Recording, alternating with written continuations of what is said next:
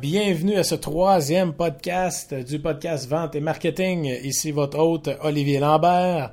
Alors premièrement, je vous parle de notre sponsor, Tactique Média, une agence web partenaire de votre croissance. Si vous avez des besoins de visibilité, SEO, SEM, création de site web e-commerce, c'est la place à aller, tacticmedia.com.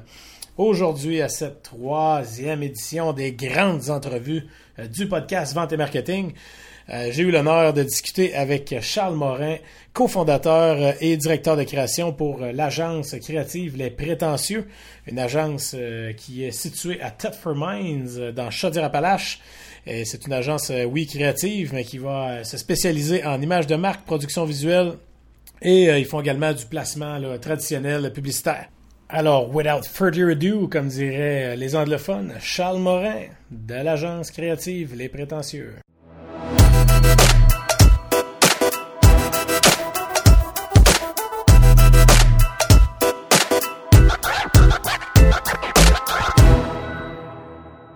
Aujourd'hui, euh, j'ai la chance de rencontrer, on est en personne, il est euh, directement devant moi, Charles Morin, cofondateur et directeur de création de l'agence créative Les Prétentieux, une agence qui fait bien du bruit euh, dans les derniers mois, autant dans la région ici qu'ailleurs en province.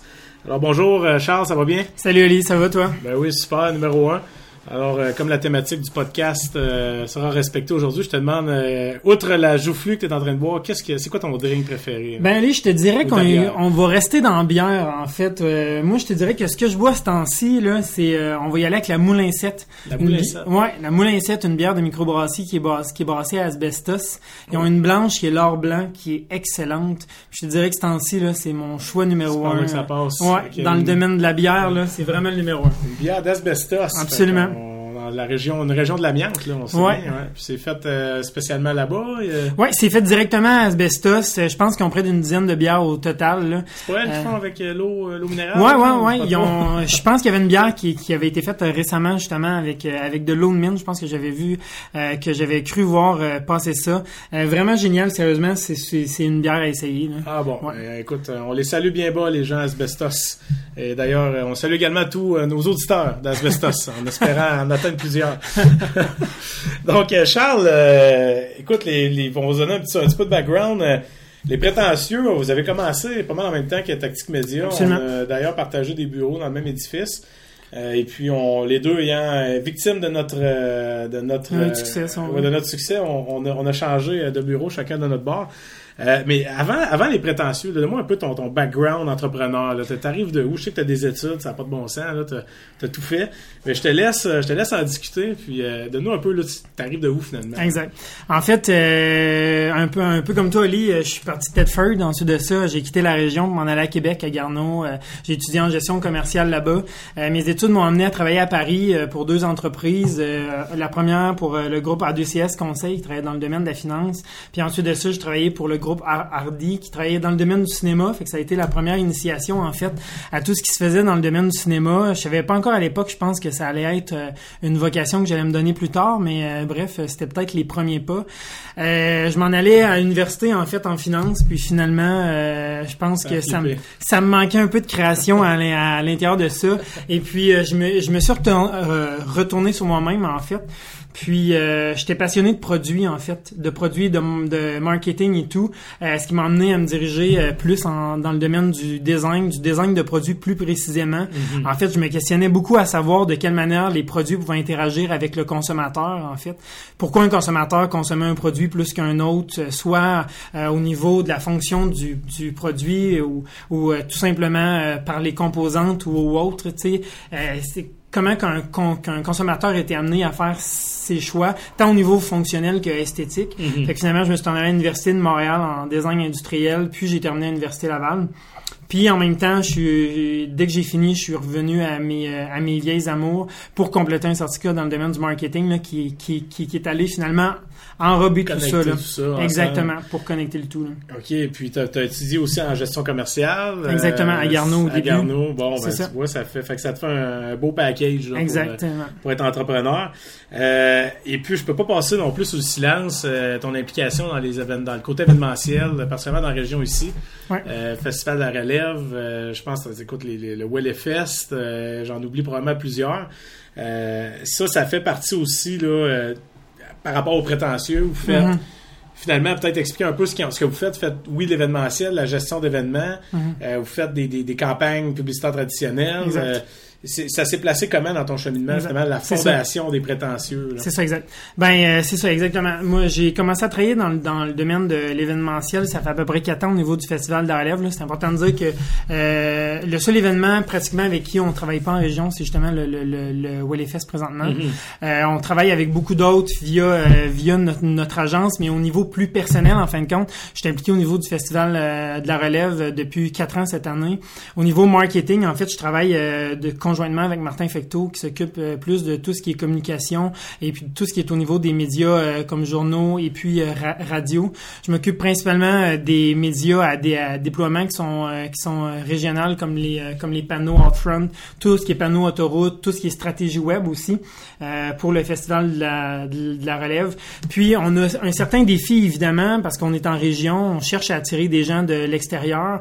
On se le cachera pas, les événements qui sont en région, c'est moins facile d'avoir des énormes bancs de population. Mhm. Puis ce qui est important au final, c'est qu'on réussisse à attirer des gens de l'extérieur, qu'on réussisse à avoir des, des touristes. Puis souvent, euh, ça c'est c'est un bon défi de réussir à dire on va chercher quelqu'un à Montréal, on l'amène à, à Thetford. Puis il y a un gros, euh, il y a un gros point qui se fait au, au niveau du, du marketing évidemment. tu sais. On a, on a à travailler énormément au niveau des axes de communication, au niveau de la stratégie qui va être mise en place. Puis de quelle manière évidemment on va gérer un, un budget qui évidemment est restreint. Euh, de quelle manière on va planifier nos investissements pour qu'ils soient le plus le, le- le plus efficace possible? Puis de quelle manière on va être capable de planifier le tout pour que ça, pour que ça puisse rejoindre euh, notre clientèle cible de la meilleure façon finalement?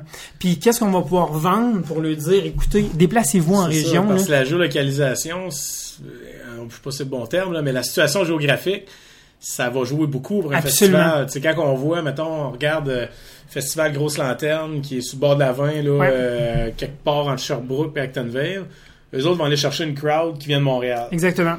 Thetford Mines, pour ceux qui, qui viennent pas d'ici, on est à une heure de Québec, on est à grosso modo 2h45, 3h de Montréal. Exact. Fait que Peut-être une heure, une heure et demie de Sherbrooke. une heure et demie de Sherbrooke, Ouais. on est, c'est, c'est placé un peu proche de plusieurs centres urbains, Exact. mais proche d'aucun en même temps. Exactement, c'est ça. Fait que côté promotion, c'est un, c'est un défi. Là. C'est ça, c'est, c'est, c'est vraiment un défi. Puis à ce moment-là, ben il y a tout un pour en revenir peut-être au produit, euh, justement, euh, il y a tout un défi qui est quel genre d'offre on va avoir.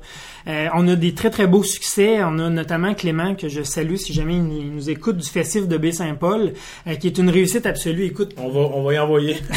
on va y envoyer. Puis écoute, euh, eux, ils sont situés, euh, ils sont situés assez loin des grands centres. Tu sais, Ils sont tout de même à Charlevoix. Leur offre de produits est tout simplement géniale en fait. Ouais. Tu sais, quand le consommateur débarque là-bas, premièrement, en plus d'avoir un paysage qui, qui, qui est totalement enchanteur, ils ont une offre puis une programmation qui est totalement éclectique puis qui est totalement géniale. Tu sais, c'est vraiment de là qu'on réussit à attirer une, cli- une clientèle. Évidemment, chaque artiste a un peu son crowd puis ont un peu sa- son, son, son fan base.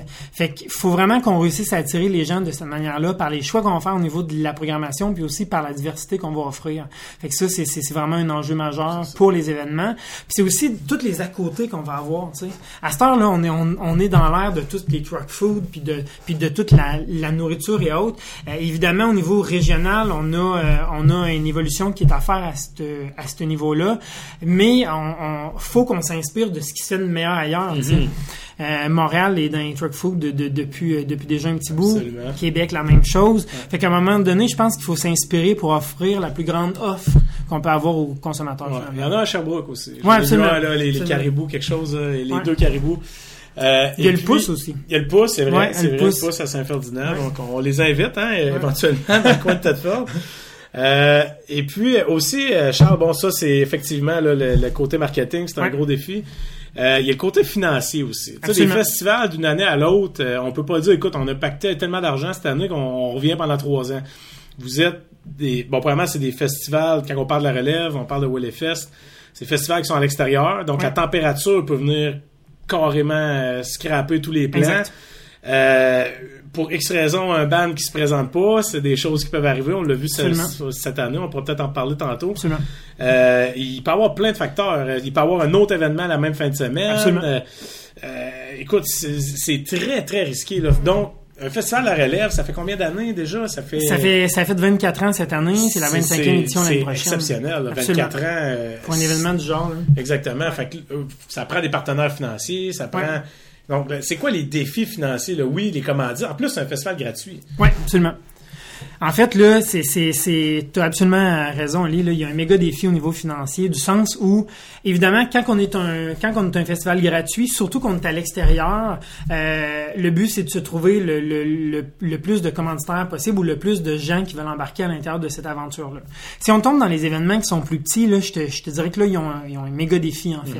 C'est comment qu'on va réussir à générer assez de marge de profit pour qu'on puisse rentabiliser un événement du genre quand on sait même pas s'ils vont mouiller pendant trois jours non-stop. Là, je te dirais que là, on a un méchant défi. Évidemment, il y a des solutions à ça. Si on peut revenir au terme marketing, la pré-vente, tu sais. De quelle manière on va générer Ouais. nos ventes? Évidemment que la pré-vente qui est générée par tous les événements, qu'on prenne le FAQ ou autre, la prévente, c'est là qu'on va générer un cash flow qui va être nécessaire à est-ce que notre événement va réussir à passer? Parce que quand on parle d'événementiel, il faut toujours penser au fait que peut-être qu'il va mouiller pendant, pendant trois jours. tu sais. Peut-être que le FEQ, finalement, s'il faisait pas de prévente puis qu'il vendait juste à la porte, s'il faisait une tempête pendant une semaine non-stop, il y aurait peut-être personne, c'est plein. Il y aurait peut-être juste les gens qui sont vraiment fanatiques fous des, des bennes. Fait qu'on se retrouve dans une situation qui, qui, qui est précaire au niveau financier, fait qu'il y a un enjeu. Évidemment que le numéro un, c'est de se trouver des partenaires financiers ultra solides, mais c'est sûr que c'est plus difficile pour les petits événements qui souvent ont pas beaucoup d'historique derrière eux. Euh, nous, c'est une chance qu'on a en fait. Il y a, il y a des gens qui sont dans, le- dans le même comité depuis 24 ans, que je nomme euh, Charles Fauché ou Charlotte Ferland, qui sont là depuis 24 ans, qui sont là pour honorer l'événement d'année en année, puis qui ont l'expérience aussi, puis qui ont, puis qui ont bâti à travers les années. Mais à partir du moment, comme je te disais, où on tombe avec des événements plus petits, là, on a vraiment un défi énorme. là. sur la pérennité de l'événement parce que euh, il y a pas il y a pas encore nécessairement des partenaires financiers qui sont solides. Exact. Il y a pas non plus la notoriété du festival qui fait que les gens même s'il y a eu un off year, tu sais, un- C'est ça. une mauvaise année, qu'on va y retourner pareil comme l'année prochaine. Le FAQ, il y aura beau euh, euh, le festival d'été de Québec, s'il mouille une année de temps, l'année d'après, ils savent qu'ils vont s'en refaire. Absolument. Il suffit d'avoir une bonne température. Mais les petits festivals, ça prend du temps avant de prendre un air d'aller, ça prend ça prend des reins solides, ça prend des gens passionnés, bénévoles. Ça prend des gens passionnés bénévoles. Absolument. Sont pas riches, pas là, dire que toi, là. C'est- ça, c'est que ça prend beaucoup de bénévoles. En fait, c'est qu'il faut limiter tous les coûts. Là. Ouais. Pour tous les petits événements, limiter les coûts au maximum, puis après ça, rentabiliser le plus possible la promotion. tu sais. De quelle manière on va réussir à faire une promotion, puis on peut entrer dans, dans à peu près n'importe quel axe après? Ben, je te donne un exemple dans l'axe du design. Nous, au bureau, on travaille souvent, mettons, de quelle manière une, une événement peut se développer ou peut se démarquer, en fait, esthétiquement. De quelle manière on va faire en sorte que parmi 10 événements régionaux qui se passent relativement dans un, dans un laps de temps assez court, on va réussir à remarquer que cet événement-là existe, que cet événement-là se discerne des autres? Ça, il y a tout un enjeu là-dessus. Après ça, évidemment, que quand on parle d'un petit événement, on faut pas s'attendre à des événements qui ont 70 000 de budget de promotion. là. C'est extrêmement dur après ça de réussir à convaincre les gens. Tu sais. De quelle manière un petit événement peut réussir à convaincre des gens qui sont jamais allés à, à leur événement? Ben évident, évidemment que là on a toute la stratégie marketing, la stratégie de, de communication qui rentre en compte. Tu sais. Faut- c'est- important d'avoir les médias derrière nous, que les gens en parlent, de réussir à générer un, un certain un certain un, boom. un tu sais. engouement. c'est exactement, c'est ça. Un certain engouement pour que pour que les gens en parlent, puis pour qu'on puisse justement générer un flot, puis que même à la première année, on peut générer une certaine prévente, parce que le but évidemment, c'est toujours d'avoir une pérennité. Fait que euh, on a un méga défi à ce, à ce niveau-là. Puis nous, je te dirais que chez les prétentieux, c'est souvent ce qu'on va travailler avec les clients. De quelle manière on peut réussir à rentabiliser chaque dollar au niveau des investissements, au niveau de l'événementiel en promotion. Là, je, je te dirais que c'est vraiment un défi de taille. C'est ça, faut Ouais. pas, faut pas laisser aller, que ce soit les stationnements, le- Exactement. euh, la vente d'alcool, de bouffe. Euh, c'est souvent là même que la majorité de l'argent va se faire, j'imagine. Est-ce que Exactement. c'est sais, un événement, euh, bon, on va prendre l'exemple du, je sais pas moi, le WLFS, mettons, ça fait quelques années qu'ils sont là. Euh, eux, oui, il y a des bandes, les billets sont pas chers, mais sur place, ça prend du monde qui consomme. Là. Ça prend, Absolument, euh, c'est ça. un target de Exa gens exactement, c'est ça. à. Il faut, il faut jamais oublier quelque chose. Un événement là, se rentabilise pas uniquement avec les billets. Là. Chaque événement va miser effectivement sur la vente d'alcool ou sur la vente de tous les produits connexes. Euh, tu sais, au festival d'été, là, on voit de plus en plus là, les différents kiosques qui sont là et autres. Là. Euh, ça, c'est toutes des ventes qui peuvent être générées de façon connexe, en fait. Puis après ça, on a toutes les ventes connexes aussi qui vont être relatifs, exemple, à tout ce qui est les corporatifs. Tu sais, est-ce qu'on peut donner un accès corporatif ou un accès VIP corporatif? Ça, c'est super important. Souvent, les gens qui sont dans le domaine corporatif, ça peut être soit, euh, je te donne un exemple, les caisses, on peut retrouver des grandes entreprises, on peut, on peut retrouver des, ex- ex- exactement, des joueurs qui sont importants, puis qui vont représenter des influenceurs. Faut jamais oublier que les gens qui, se retrouvent là ont souvent un réseau, puis vont inviter les gens qui sont proches d'eux. Euh, cette, cette année, on était, euh, on était dans la loge de Belle, euh, justement au FEQ, puis on regardait tous les gens qui étaient là. là. Il y a un grand nombre d'influenceurs là. À côté de nous, il y avait euh, la star américaine Tyra Banks. Euh, on avait, euh, on avait plusieurs personnalités extrêmement connues euh, du, du, des- du, du Québec en fait. Puis évidemment que c'est par ces influenceurs là qu'on réussit à aller chercher une certaine crowd qui au final te coûte rien. Là. Tu sais, t'invites ces gens-là, ils viennent, euh, puis après ça, les gens partagent juste sur les médias sociaux. Tu sais, faut pas oublier qu'on est en 2017 là. Les médias sociaux sont extrêmement pu- puissants, puis tout ce qui est les gens qui influencent les médias sociaux, les gens qui sont suivis, là, nous on le voit tout- toutes les deux, autant nous autres avec Tactique que nous avec les prétentieux, on a des gens qui, qui, qui suivent notre travail, tu sais. on a des gens de l'extérieur comme au niveau local qui vont suivre no- no- notre travail de façon constante. Puis ça, là, c'est- c'est c'est des gens qui sont merveilleux pour nous, là, tu sais. C'est- c'est c'est c'est des gens qui te coûtent rien finalement, là, tu sais, à ce que pour qu'ils puissent te suivre, puis pour qu'ils puissent partager ton contenu, puis ça c'est totalement génial. Fait que le, le, le défi de l'événementiel, c'est de réussir à réunir tous ces éléments-là, soit en termes de communication, puis, tu sais, là, on parle des corporatifs, mais ça peut être autant les médias, tu sais. Même si on est au niveau régional ou local, est-ce que les gens sont capables d'attirer des médias? Parce qu'on voit souvent des événements qui ont beaucoup de difficultés. Les, mé- les médias sont pas là. Mais, tu sais, il faut se dire une chose. La couverture médiatique, c'est une couverture qui coûte rien. Mais en temps normal, là, une, une demi-page dans un journal ou une page à l'intérieur d'un journal, tu sais, ça peut avoir des prix élevés. Ouais. Puis autant un, un post sur le web, exemple, euh, de des gens, mettons, euh, euh, qui font des podcasts comme nous aujourd'hui, ou du monde qui écrivent des blogs ou autres, c'est des gens qui sont des influenceurs importants au niveau de la population, puis qui coûtent rien souvent. Fait que quand on est un petit événement, faut réussir à aller chercher ces, ces gens-là qui finalement nous coûtent rien, qui vont nous ref- Qui amène euh, une bonne visibilité Exactement, c'est ça. là, avec la, Exactement. la puissance réseaux sociaux. Exactement, c'est ça. Ouais. OK. Puis euh, là, on a parlé de, de, bon, des aspects financiers, aspects marketing, aspects communication. Euh, on- la température, qui est un Absolument. imprévu. Un autre imprévu qui peut arriver, euh, peut-être que tu me sens venir, euh, cette année au Festival de la Relève, la tête d'affiche qui était sur tous les Mm. posters, euh, le gros band, Puddle of Mud, Mm. ils, ils sont pas présentés à partir de 6 heures. Bon, là, je Exactement. t'amènerai pas euh, sur le terrain de bon de, de, de qui qui les a bookés, pourquoi qu'on les a bookés, euh, etc. Moi, ce qui m'intéresse, c'est qu'est-ce qu'on fait à ce moment-là? Absolument. of Mud, la tête d'affiche, on est vendredi soir, euh, Mm. soirée, deuxième soirée du festival, Absolument. en théorie la plus grosse. À 6 heures, on apprend que euh, Wes, euh, Wes quelque chose, le chanteur finalement, est pas là. tu sais. Absolument. Il se pas. euh, il- Comment qu'on réagit? C'est quoi qui se passe la tête des organisateurs à ce moment-là? Ouais. Évidemment que euh, c'est une, une situation qui est toujours difficile. On, on va se l'avouer. C'est une situation que on, on espère jamais gérer finalement, mais que n'importe quelle organisation, tant autant le FEQ que chez la gauche, je pense, l'ont eu à gérer. Euh, Daniel Gilna avait fait un message public lui-même. Euh, je pense que quand il y avait eu de, de- de la météo hyper euh, hyper mauvaise il y a quelques années, à un moment donné, l'organisation. Exactement, c'est ça. À un moment donné, l'organisation, là, que le band soit pas là ou qu'il fasse, ou qu'on soit obligé finalement d'annuler le show, on a on n'a pas le choix au niveau de l'organisation de réagir extrêmement vite.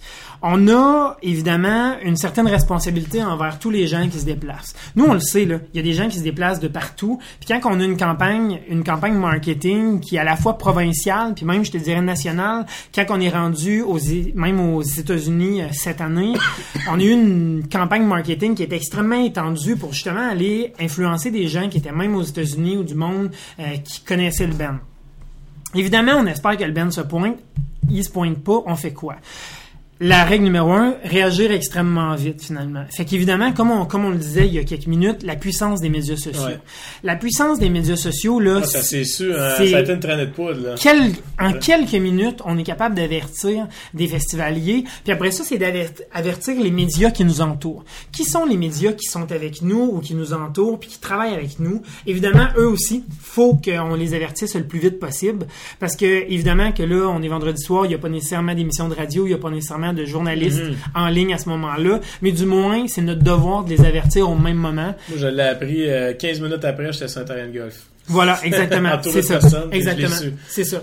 Ben, la première chose qu'on fait, évidemment, c'est qu'on va, on va publier un message de vie publique en disant, écoutez, c'est pas notre sort. Le Ben, malheureusement, n'a pas respecté les engagements auxquels euh, il, il- il devait répondre. Mhm. Puis, on réagit vite. On avertit les, les festivaliers via les, via les médias sociaux. Puis là, c'est toute la, la, la game des communications après ça qui rentre. Évidemment que dans chaque organisation, il y a une équipe aux communications. Évidemment qu'on est toujours paré à ça. Parce que ça, c'est, c'est, ça, reste le travail des gens au com de dire qu'est-ce qui arrive en cas d'urgence. Il faut toujours qu'on le prévoit. faut toujours qu'il y ait un message de prêt. On ne sait jamais ce qui peut arriver, en fait.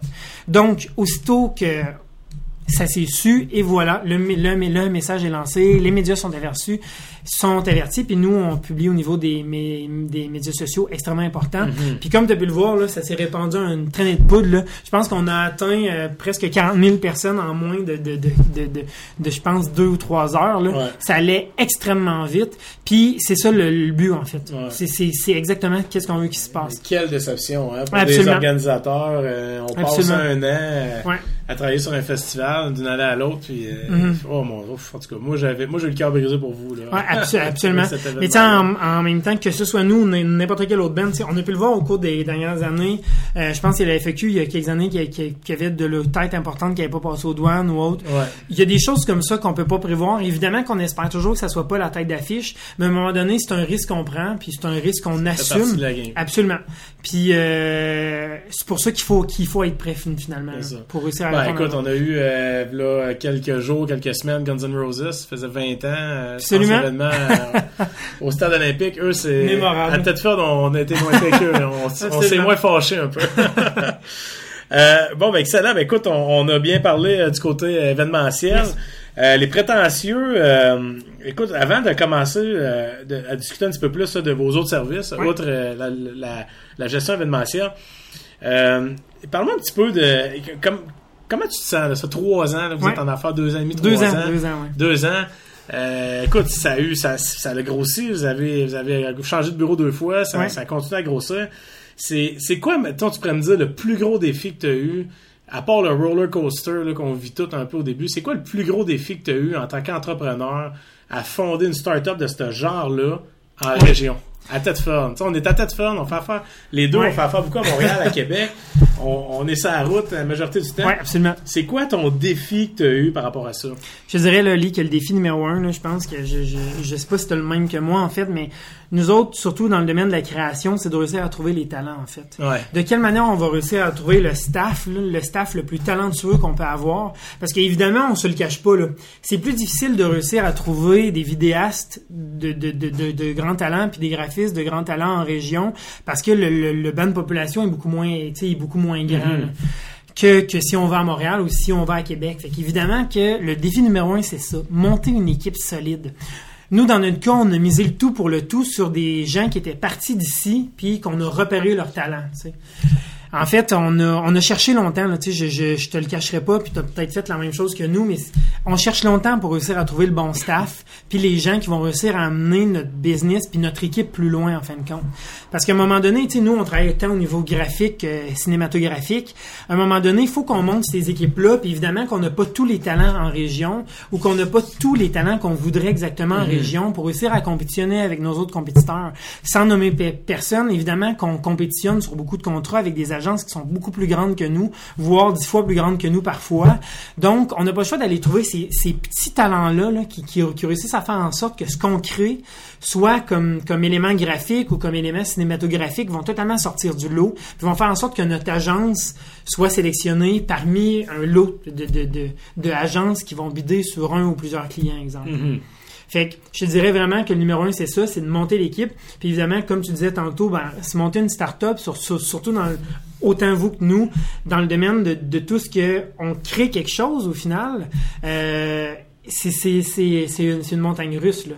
Tu sais, euh, au début évidemment qu'on n'a pas l'expérience des agences euh, qui ont 40 ans, fait qu'évidemment qu'on a comme n'importe qui des essais erreurs. Ouais. On essaye, on investit de nos côtés. C'est pas tous les premiers contrats qui sont ultra payants. Non. Puis évidemment que les, que les premiers, on les fait tout à peu près pour rien, en se disant, OK, on va mettre deux fois plus d'énergie puis d'effort parce qu'on va prendre expérience. Puis évidemment que là, au bout de deux ans, évidemment que là, on commence à avoir de- une expérience forte, puis on sait exactement où ce qu'on va. Fait que dans, dans ce temps-là, c'est beaucoup plus facile, mais évidemment qu'au début, c'est beaucoup plus difficile. Ouais, absolument. Il y a des premières à toutes les fois. Exactement. Euh, il y a un temps où ce qu'on voit les mêmes choses, mais on fait pas les mêmes erreurs. Ouais. Ça, c'est certain. Surtout quand tu tombes avec des, avec des clients, puis ça doit être sûrement la même chose pour vous, qui ont des nouveaux défis, tu. Mhm. Tu te dis, écoute, ce client-là veut telle chose, puis est-ce qu'on l'a déjà exécuté? On sait comment le faire, mais l'exécuter au point ce que lui veut, c'est un enjeu, tu sais, puis c'est quelque chose qu'il faut développer au final. C'est ça. Fait que là, ren- rendu là, c'est à nous autres d'aller nous chercher des personnes ressources qui l'ont déjà fait ou des personnes ressources qui sont excellentes dans le domaine pour réussir à, à- à fournir un produit qui va être top-notch. là. Exactement, exactement.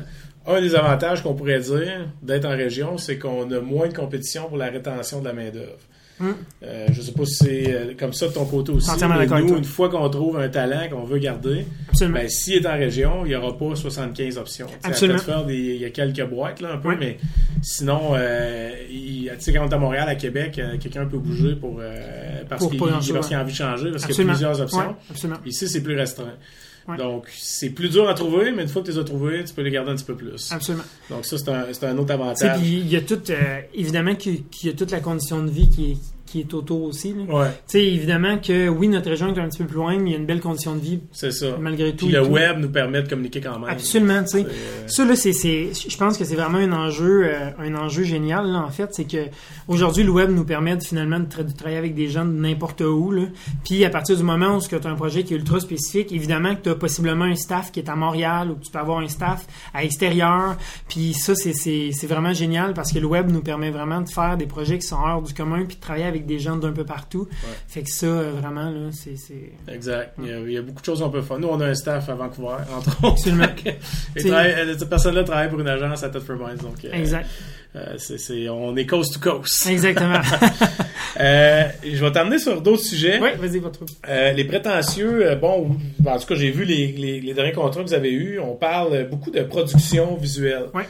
Euh, vous faites beaucoup dans la vidéo, euh, dans l'image de marque aussi, euh, pour des, écoute, des, des compagnies là, qui, qui sont un peu partout au Québec, là, finalement. Puis, tu peux-tu me parler un petit peu de cet été? Là, vous avez fait un contrat, je te laisse nommer le client ou non, c'est plus, plus, plus ou moins pertinent. Mais côté production visuelle, parle-moi un peu de ce contrat-là. C'est quoi que vous avez été appelé à faire?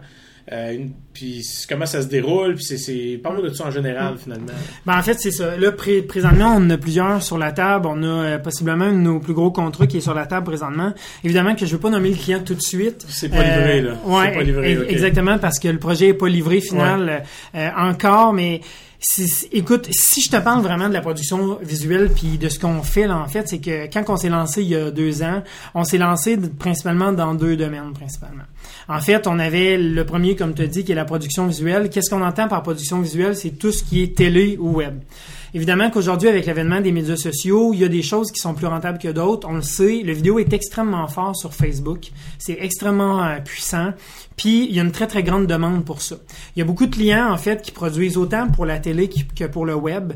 Puis eux, en fait, ils veulent autant avoir leur production sur les deux médias. Évidemment que c'est pas les mêmes enjeux.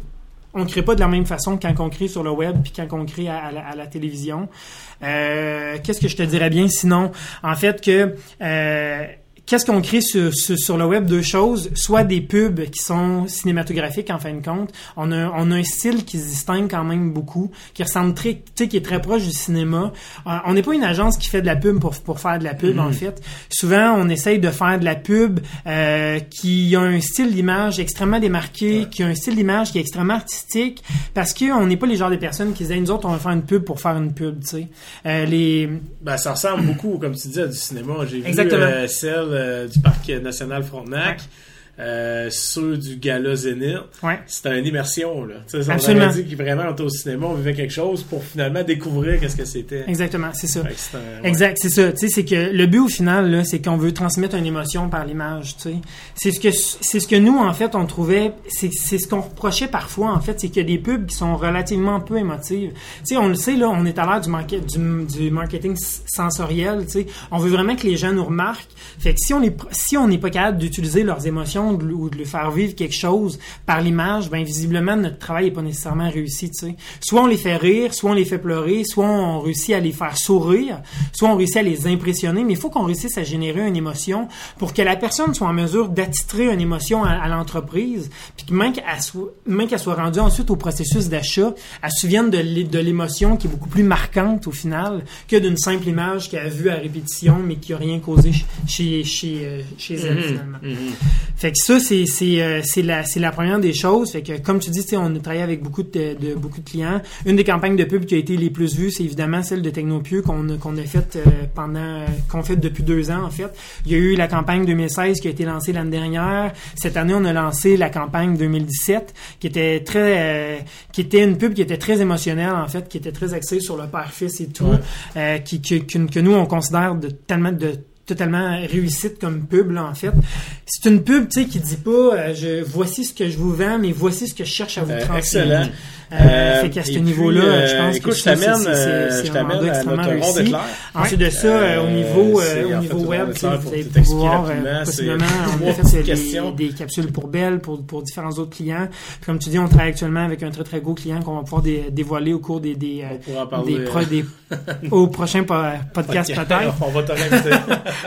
Puis ensuite de ça, c'est ça. Puis la deuxième partie, évidemment, c'est l'animation. Évidemment que on travaille, euh, on, on travaille en animation aussi. Euh, récemment, on vient de lancer, je pense que c'est au- au- aujourd'hui même d'ailleurs, on a travaillé avec la ville de Tedford sur toute la stratégie de communication au niveau euh, de tout ce qui était euh, euh, le- le- le- les matières euh, organiques en fait.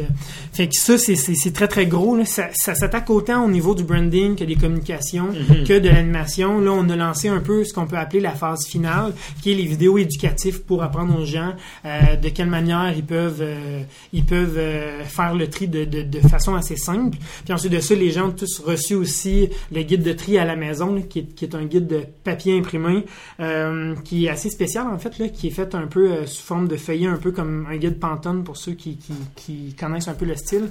Puis c'est ça. Fait que on, dans, dans un contrat du genre, là, on travaille autant au niveau de l'image de marque que du média print, que du média web, puis ensuite de ça au niveau de l'animation et autres. ça couvre, euh, ça couvre, Ça couvre à peu près tous les services, c'est ça. tous les services. Euh, c'est c'est fait au début. Euh, Explique-moi un peu là, comment ça se place l'image de marque dans une euh, dans un projet comme celle-là, par exemple. Exact. Ben, tu euh, comment, comment que ça se passe au final, c'est que évidemment que quand on a le brief initial du client, le, le client, quand c'est une grande organisation, exemple comme une ville ou une municipalité, le client sait déjà où, où il veut s'en aller en termes de finalité. Nous, après ça, en tant qu'agence, c'est de développer qu'est-ce qui va se rattacher à tout ça. De, de quelle manière on va réussir à ficeler l'ensemble des éléments, tant au niveau de tous les outils qui vont être publiés, qu'au niveau de comment on va réussir à maintenir tout l'axe de communication à travers ça, puis qu'on va réussir à faire passer notre message. En fait, évidemment que l'image de marque, là, c'est l'étape numéro un. C'est, de là que tout part. Fait qu'au final, c'est, c'est vraiment là qu'on va réussir à créer le branding. De quelle manière on va faire, premièrement, euh, de quelle manière on va réussir à nommer la marque, de quelle manière on va réussir à, à en faire toute l'appellation, de quelle manière le consommateur va réussir à le reconnaître. Il faut que ce soit simple. Aujourd'hui, là, au nombre de marques qui existent, si on fait pas simple puis qu'on y va pas minimaliste, On en demande Euh, trop aux consommateurs. Exactement. Fait qu'évidemment que l'i- l'image de marque est l'étape numéro un. Donc, on va créer le branding, puis après ça, on va créer tous les sous-branding. Ça, c'est super important parce que d'après le nombre de canaux qu'on va avoir ou le nombre de- de- d'éléments finalement qu'on veut publier ou distribuer, peut-être qu'il va avoir plusieurs canaux, qu'il va avoir plusieurs sous-marques. Dans un cas comme la ville de Tedford, par exemple, ben évidemment qu'il y a plusieurs sous-marques. Euh, il y a le programme qui est la collecte au début, qui lui est, un, est, est fi- finalement est, la résultante du, du plan vert qui est au-dessus, puis ensuite qui euh, va découler à autre chose. Fait que c'est super important de réussir à comprendre toute la stratégie de marque. La, stratégie de marque, c'est vraiment de quelle manière on va réussir finalement à bâtir toute notre, architecture de marque, puis de quelle manière le consommateur va réussir à comprendre l'ensemble de, nos éléments. Parce qu'évidemment que si jamais on construit mal une marque, le consommateur va être confus, comprendra pas d'où viennent les divers éléments, puis sera pas en mesure de bien comprendre ce qu'on essaie d'y envoyer comme message. Mm-hmm. Fait que nous, en tant qu'agence de, qui est, spécialisé dans le domaine de, l'image de marque, c'est vraiment de réussir à créer ça, créer, comme tu disais au début, une uniformité à travers tous les éléments, puis à travers l'axe de communication. Ensuite de ça, ce qu'on propose au final, c'est les divers outils selon les objectifs du client. Fait qu'évidemment que le client, quand c'est une municipalité ou une ville, par exemple, généralement, ils savent bien où ils s'en vont. Quand c'est un client qui est dans le domaine commercial, souvent, il s'appuie plus sur nos connaissances, puisque nous, on connaît, parce que souvent, ils n'ont pas nécessairement quelqu'un en communication à l'interne. Ils n'ont pas nécessairement quelqu'un au marketing à, l'interne. Ça dépend toujours de la grandeur de business. Là, c'est l'importance de réussir à faire une espèce de processus de découverte. Exactement. Puisque vous allez poser plein de questions au client, puis probablement même y en apprendre sur sa business. Exactement, c'est ça. Puis, évidemment qu'il faut tout étudier, tu sais. Mm-hmm. il, y a, un très, très grand travail qui est à faire en amont, tu sais. On crée, on crée pas une marque tout, simplement comme ça en disant... Euh, nous autres, on dessine ton logo, voici ta marque, puis on part avec ça. Tu sais, c'est beaucoup plus loin que ça. plus loin qu'un logo. Souvent, on pense. Exactement. Mon image de marque, c'est mon logo. C'est ça, exactement. mon image de marque, ça va chercher les missions, les valeurs, exactement. Euh, ce qu'on projette. Euh, oui, le branding, mais c'est une partie de l'image de la marque. Ça, au final, je pense que si on pouvait faire le comparatif, le logo, c'est la pointe de l'iceberg. Parce que, tu sais, ton image de marque, là, elle, se décline tellement par beaucoup d'éléments. En fait, elle se décline sais, oui, par les éléments graphiques. Les éléments au niveau du design graphique, ça, c'est ce que les gens voient de façon globale. Mais quand on parle d'image de marque, on parle aussi de quelle manière on s'adresse aux gens sur les réseaux sociaux. Mm-hmm. Parlez-vous vous, parlez-vous aux jeux, de quelle manière vous vous interpellez, de quelle manière vous le faites, de quelle manière vous vous adressez aux gens autant sur votre site web que sur vos, médias sociaux ou sur vos différents médias, qu'ils soient web ou print, puis de quelle manière vous faites interagir tous les éléments. Ça, ça fait partie de l'image de marque. Ça commence par, euh, tu sais, souvent dans le web, on dit le start with why. Tu sais, commence avec le pourquoi. Dans, l'image de marque, ça va plus être on part de qui. Exactement, c'est ça. qui qu'on cible, puis le branding, puis l'image de la marque va, va cibler ce qui-là. Exactement. Puis on est vraiment dans un air où on remarque beaucoup, là, on est dans, dans le minimalisme en fait. Il y a beaucoup d'agences qui ont surfé, sans nommer de nom en fait, sur des brandings qui étaient relativement complexes depuis depuis plusieurs années, ou sur des brandings qui étaient souvent faits, mettons, à base d'illustrations d'autres, euh, qui sont relativement complexes à comprendre pour un consommateur. Évidemment que ça, c'est chacun son style. Il y a des agences qui sont plus spécialisées dans ce domaine-là. Nous, dans notre cas, on est très axé au niveau du minimaliste, tant autant au niveau de nos designers à l'interne que moi au niveau de ma formation. C'est vraiment ce qu'on vise au final. De quelle manière on va réussir à créer le logo le plus minimal possible pour que les gens s'en souviennent le plus mhm. facilement possible? Sais, les grandes marques qu'on se souvient le plus, c'est toujours des logos minimales. Souvent, les, les, les, gens ont une peur absolue en se disant, c'est mon logo minimal, il y a l'air d'un logo pas travaillé, tu sais, ou il y a l'air de pas être assez poussé. Au contraire, ce que les gens ne voient pas, c'est le travail qui a été fait en amont. Parce que pour arriver à un logo qui est ultra minimaliste, là, il y a un travail de, de, de plusieurs dizaines d'heures qui s'est fait avant pour se dire, Voici le logo minimaliste qu'on va réussir à produire, qui va rejoindre la bonne clientèle, la bonne segmentation, puis qui va viser pile dans le mille. Puis ensuite de ça, oui, on a la marque qui est comme ça, mais ensuite, on a ce qu'on appelle le territoire de marque. Le territoire de marque, tu sais, comme je suis rentré ici, Oli, dans vos bureaux, la première affaire que j'ai remarqué, c'est le mur bleu. Le mur bleu de votre bureau, là, qui, quand, quand, quand on rentre et qu'on voit à l'entrée, là, ça, ça fait partie de votre territoire de marque. C'est comment vous avez réussi à, à, transformer vos locaux pour que, pour que ça vous ressemble. Mm-hmm. De quelle manière votre, euh, votre, vos véhicules vont vous ressembler? De quelle manière vos cartes d'affaires vous ressemblent? De quelle manière vos, votre site web vous ressemble? Chacun de vos médias vous ressemble. L'ensemble. C'est ça, c'est ça. L'ensemble d'expérience. Exactement. Fait que ça, on rentre dans le territoire de marque.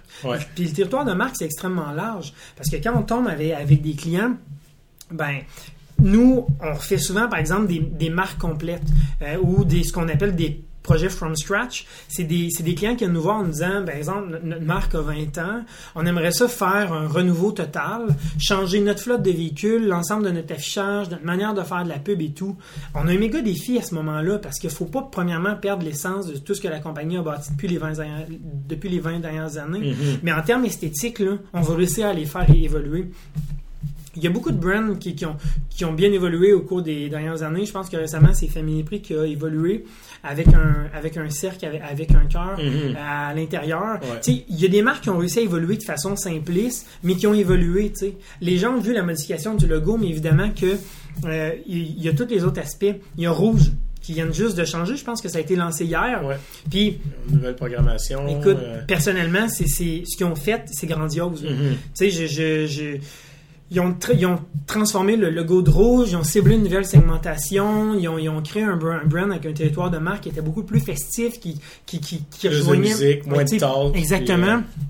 Fait que, tu sais, c'est ça, faire évoluer une marque. Ouais. C'est extrêmement complexe. Puis c'est important que autant les clients que le- le- les, les- les gens en général soient en mesure de comprendre tout le travail complexe qui est à faire en amont, non seulement pour comprendre l'entreprise depuis 20 ans. Parce qu'une entreprise va, va toujours évoluer. Exact. Euh, un exemple qu'on a, euh, Sears. Tu sais, Oui. Récemment, c'est un bon exemple. Ils ont fait leur branding, ils ont mis Sears en noir, mais le virage, ils l'ont fait 10 ans trop tard. Exactement, c'est ça. Pendant que Walmart sont allés sur le web, Walmart et Amazon sont actuellement dans une guerre de territoire. Ils achètent des, tout plein d'autres compagnies. Exact. Ils se font leur casse-tête, si on peut dire. Mais euh, Sears n'a pas fait ça. Exact. Puis il est arrivé beaucoup trop tard. Euh, leur branding, leur image, les autres, le web, c'était pas nécessaire. Ouais. Ils ont manqué le bateau. Oui, exactement. Fait qu'il faut rester toujours à l'affût des, Exactement. des changements, puis adapter sa marque puis son image à ces changements-là. Exactement. Parce que de tu sais, exactement comme tu le dis, si on est une marque comme Sears, puis que malheureusement on fait évoluer notre marque trop tard, ben malheureusement notre bassin de, de, de, de clientèle ou les, ou les clients qui nous suivaient jadis de façon constante puis qui étaient avec nous, nous suivent plus. Puis comme on disait au début, ben tes ambassadeurs de marque, là, c'est aussi tes clients. Fait que si tes, tes principaux clients sont plus là pour véhiculer ta marque, véhiculer ton essence, puis ce que tu essaies de faire ressentir à travers ta marque, si eux sont plus là, ben malheureusement, t'as manqué le bateau. Mhm. Puis il arrive ce qui est arrivé avec, avec des marques comme ça. C'est des marques qui n'ont pas évolué assez rapidement, à mon avis. tu sais. À un moment donné, oui, il y a beaucoup de il y, a, il y a beaucoup d'éléments à accuser à ce moment-là, je pense, que ce soit au niveau de leurs canaux de distribution, que de l'offre de produits de façon globale qu'ils offraient. C'est- des marques qui ont très peu évolué. Puis pourtant, on se dit, mais voyons, tu sais, en, en- en tant que grande entreprise, c'est ça, tu sais. C'est exact, tu sais, vous étiez On le voit où? dans l'alimentation. Tu sais, euh, McDonald's, euh, McDonald's, McDonald's, ils ont réussi à, à se recréer un peu autour Exactement. de la thématique des cafés. Ils ont créé la sous-marque McCafé, justement, exact. qui est devenue une sous-marque. Tu sais, comme on le parlait tantôt, Mc- McDonald's existe encore, sauf qu'ils ont créé une sous-marque Ouais. qui est McCafé pour alors rejoindre finalement un nouveau type de clientèle. Puis c'est parfait, c'est exactement clientèle ça. qui désertait McDonald's pour un endroit plus chaleureux qu'on pourrait dire comme Tim Hortons. Exact. Puis pendant ce temps-là, on regarde une compagnie comme euh, Burger King euh, qui a acheté Tim Hortons d'ailleurs, peut-être pour faire euh, aller chercher cette, euh, ce côté-là, mais le brand Burger King, tranquillement, je sais pas si c'est juste mon impression, mais au Québec, ça va pas bien. là. Non, exactement, c'est ça. ça va pas bien. je pense qu'à un moment donné, oui, évidemment, il faut que les entreprises offrent des produits. Je pense que quand on regarde des marques comme McDonald's, on a des virages qui sont extrêmement intéressants. En plus de faire un virage au niveau de la marque, on a des virages au niveau de la produit puis de l'offre de, de produits. C'est exactement ce qu'il faut que ces marques le font. tu sais.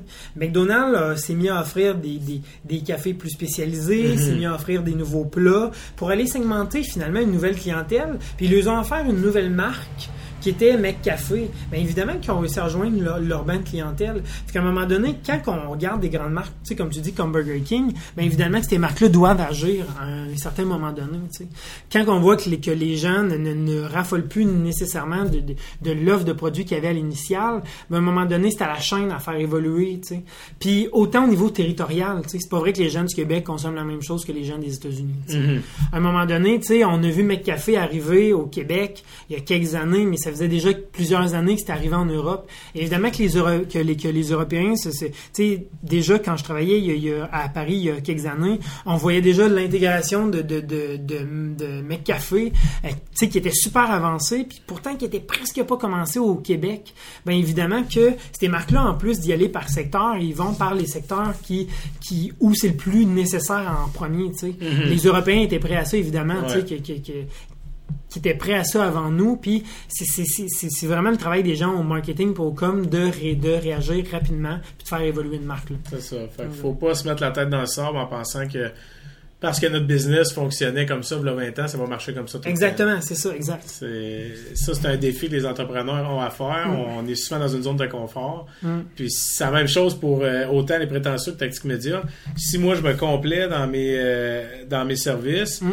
qui sont peu à jour, mais que je suis à l'aise avec ça, puis que j'arrête d'apprendre, c'est là que tranquillement tu te sors de la game. Exactement. C'est la même chose pour les autres. Exactement ça. Puis comme tu le dis, c'est de faire évoluer notre style aussi.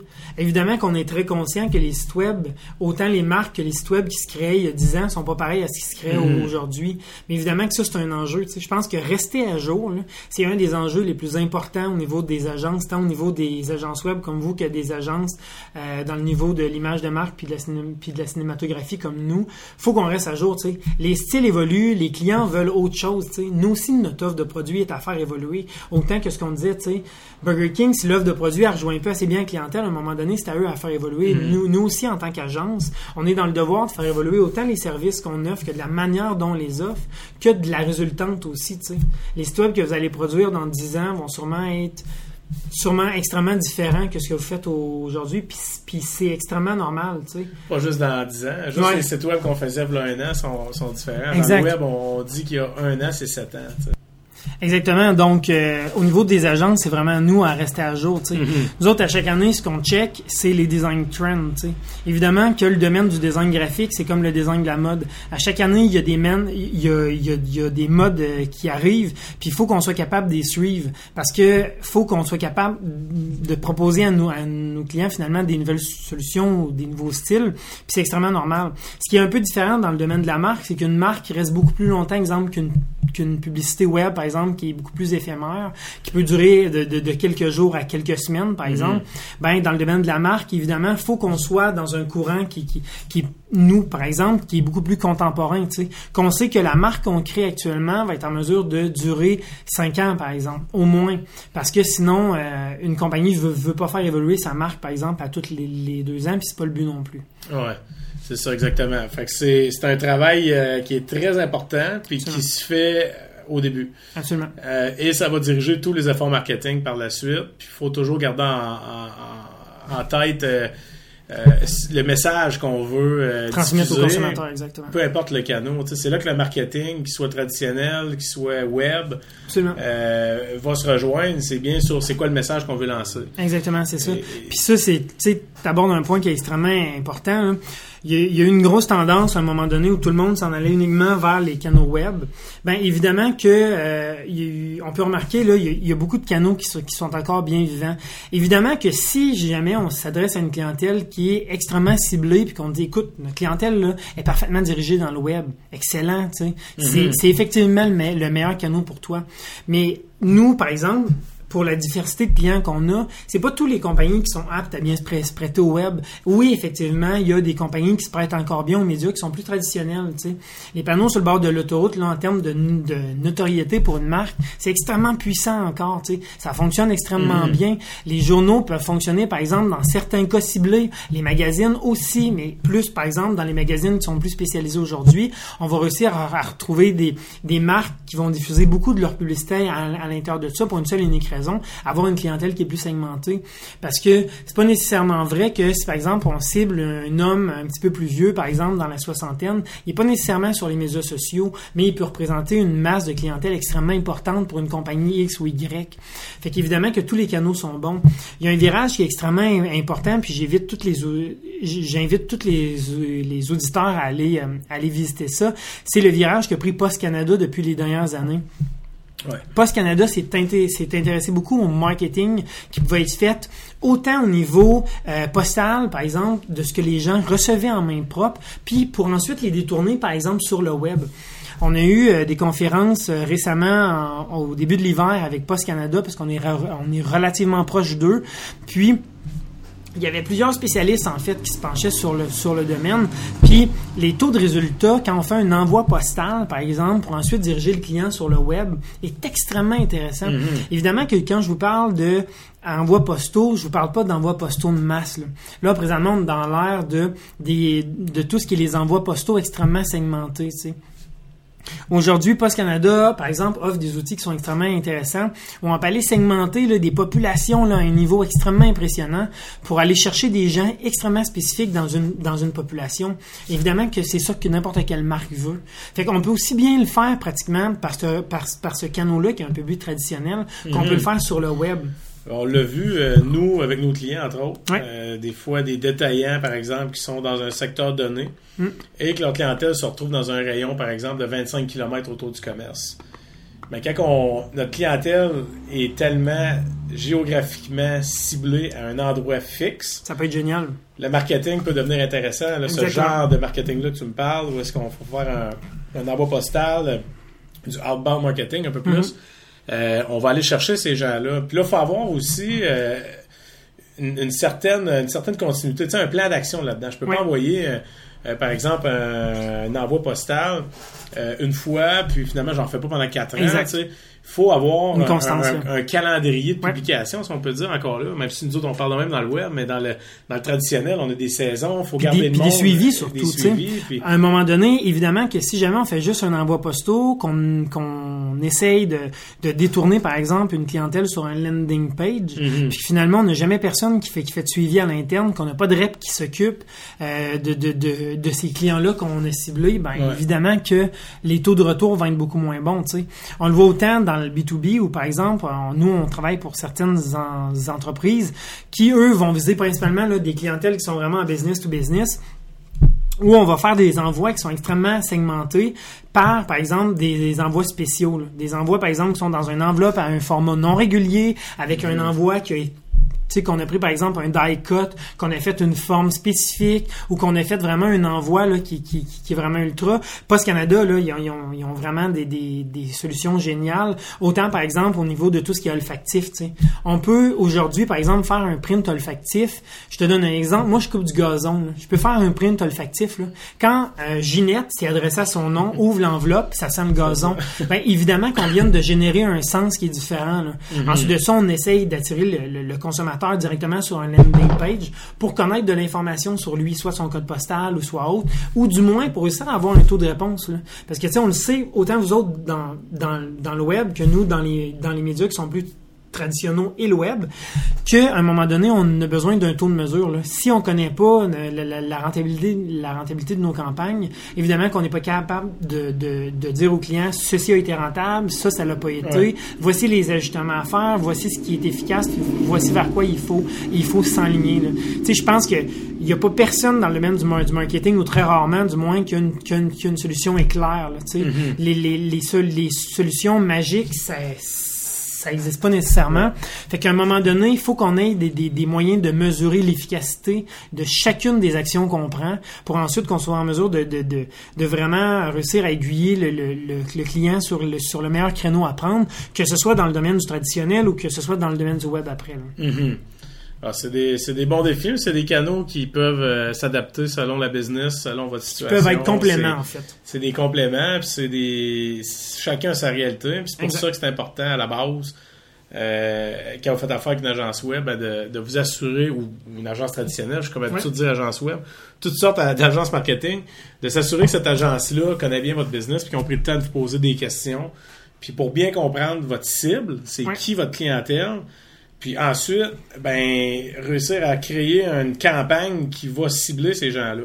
Exactement. Euh, quand on dit, entre autres, qu'il n'y a pas de solution miracle, ben, il n'y a personne qui peut arriver dans votre bureau et prétendre euh, savoir vendre dans une Exactement. seconde, à- peu importe si vous faites dans le B2B ou dans le B2C. Évidemment qu'il faut avoir Ouais. des, ob- des objectifs précis qui sont mesurables, parce qu'à Ouais. un moment donné, il faut qu'on soit en mesure de, de, calculer la rentabilité, mais évidemment que personne n'a de solution Mais miracle. avant d'en venir à cet outil-là, il faut comprendre la business. Absolument, absolument, c'est essentiel. Bon, ben écoute, ben excellent, Charles, c'était super intéressant.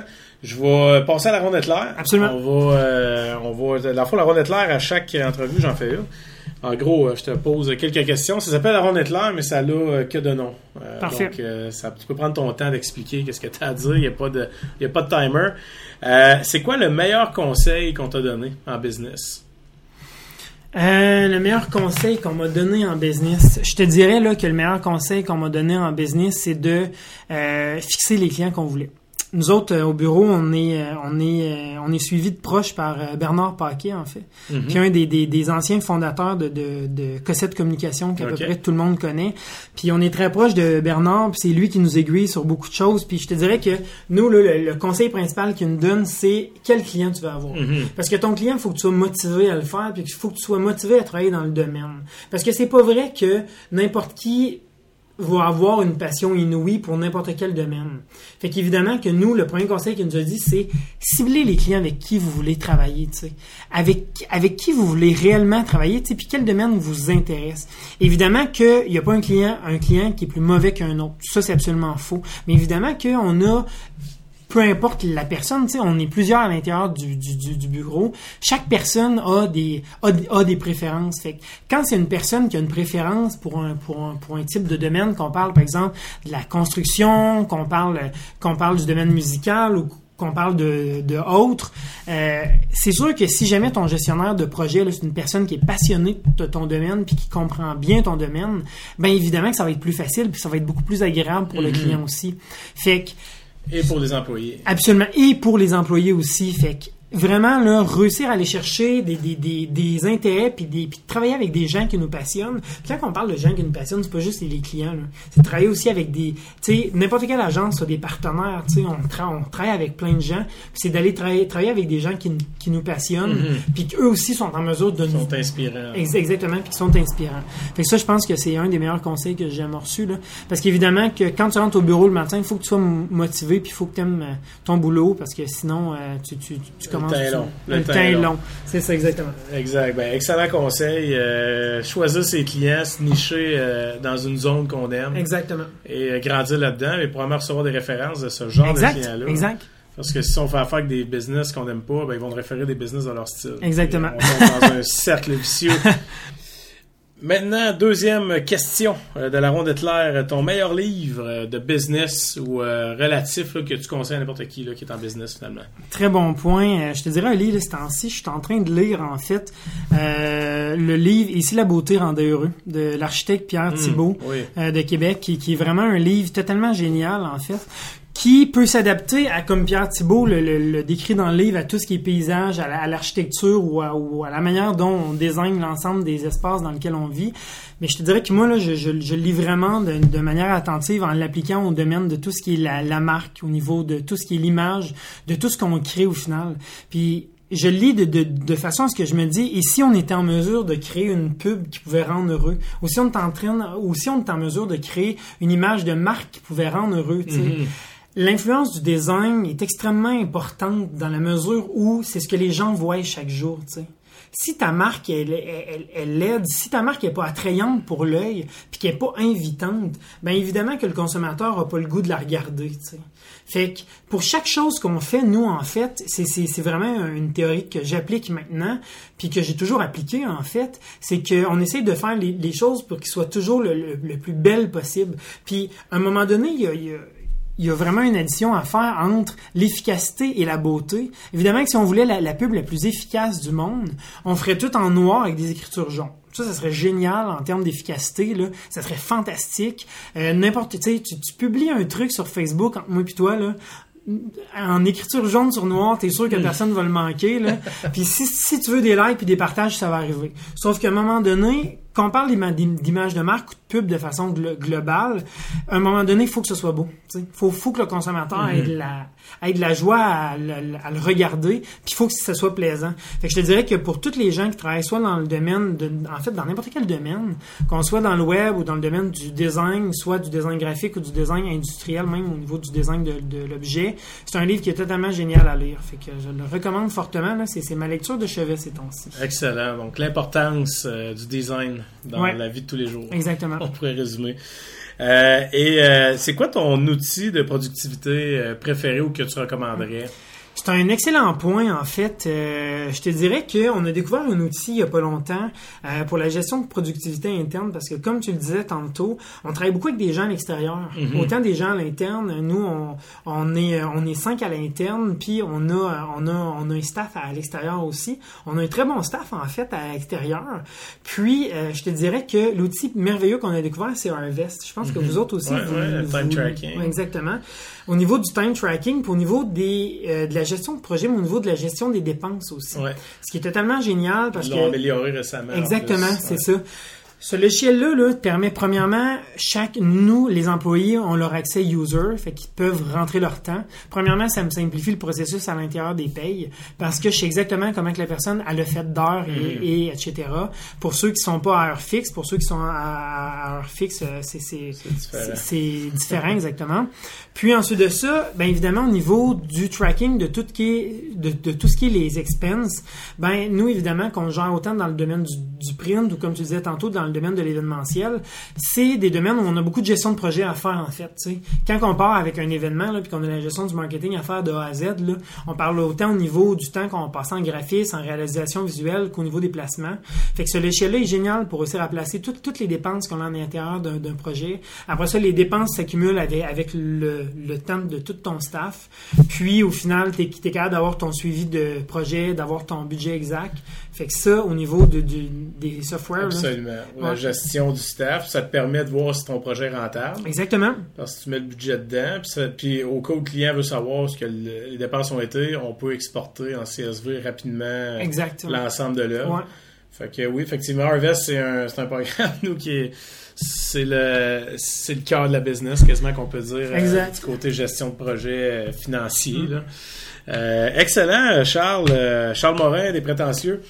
Euh, avant, de, avant de se quitter, euh, s'il y a des gens qui ont des questions ou qui aimeraient en apprendre plus sur toi ou sur les prétentieux ou euh, qui veulent discuter de quoi que ce soit, comment qu'on fait pour te rejoindre, euh, pour Écoute, te euh, joindre, dois-je dire? Écoute, Ali, ils peuvent nous rejoindre de plusieurs façons. En fait, ils peuvent nous rejoindre directement via le www.lesprétentieux.com. Sur notre site intermo- sur, sur notre site internet, ils vont retrouver finalement l'ensemble de nos, de nos services. On a un portfolio qu'on est présentement en train de mettre, de mettre à jour aussi. Ensuite de ça, moi, ils peuvent me joindre au numéro du bureau finalement, fait 418 333 1588 ou sur mon adresse courriel du bureau directement, donc charles.morin à lesprétentieux.com. Fait qu'ils peuvent nous rejoindre directement. Sinon, il y a le info à les prétentieux qui est toujours là. Puis euh, notre staff à l'interne euh, s'occupe de répondre extrêmement rapidement à tous les courriels qui tombent euh, qui tombent là. Donc que les gens ne gênent pas à, venir nous rencontrer ou à poser des, questions. Au final, on rencontre beaucoup beaucoup beaucoup beaucoup de clients, soit au niveau au niveau de, l'image de marque ou des gens qui, ont, des projets au niveau soit des pubs autant à la télé ou autre, au, au niveau web aussi. Donc les gens peuvent nous contacter, prendre rendez-vous avec nous. Puis euh, ça nous fait toujours un plaisir de les rencontrer puis d'embarquer dans leur projet avec eux. là. Puis euh, aussi euh, prochainement on déménage, donc on s'en va sur la neuvième, je pense que tu connais bien. Ouais, je connais bien le building. tu connais bien le building. Donc, euh, on déménage là pour euh, réussir à agrandir notre, notre, notre équipe. Finalement, on triple de superficie euh, pour des nouveaux locaux. Fait que je pense que ça va être génial. Fait que, que les gens ne gênent pas qui viennent nous voir, ça sera un plaisir. Exact. Ben, excellent. Ben, écoute, Charles avec un S, mais il n'y en a qu'un seul Ouais. comme lui. C'est un plaisir. Hey, merci Ali, euh, infiniment. on se dit à bientôt dans un autre podcast, Yes. probablement. Merci Ali.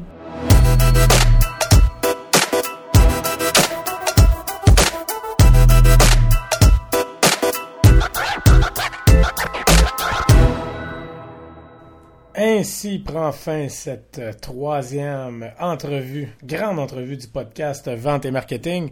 Alors aujourd'hui, on aura appris, entre autres, euh, qu'avoir un micro sur une table, lorsqu'on tapote dessus, ça fait beaucoup de bruit. Alors nous serons conscients de ce problème technique euh, que nous avons connu lors de cette entrevue dans les prochaines éditions. Alors avant de vous quitter, euh, je vous rappelle notre commanditaire Tactique Média au tacticmedia.com, partenaire de votre croissance pour vos projets de SEO, SEM, site web, boutique en ligne. Ça leur fera plaisir de vous aider. Et euh, sur ce, on se dit euh, à la prochaine pour euh, la quatrième grande entrevue du podcast Vente et Marketing.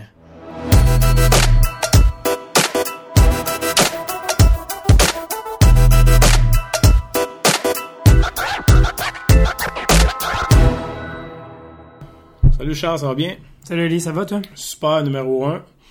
Euh, belle journée aujourd'hui. Super de belle journée. Il fait soleil, il fait beau. Ouais, c'est On ça. est bien, les fenêtres sont blanches au bord. Parfait, excellent.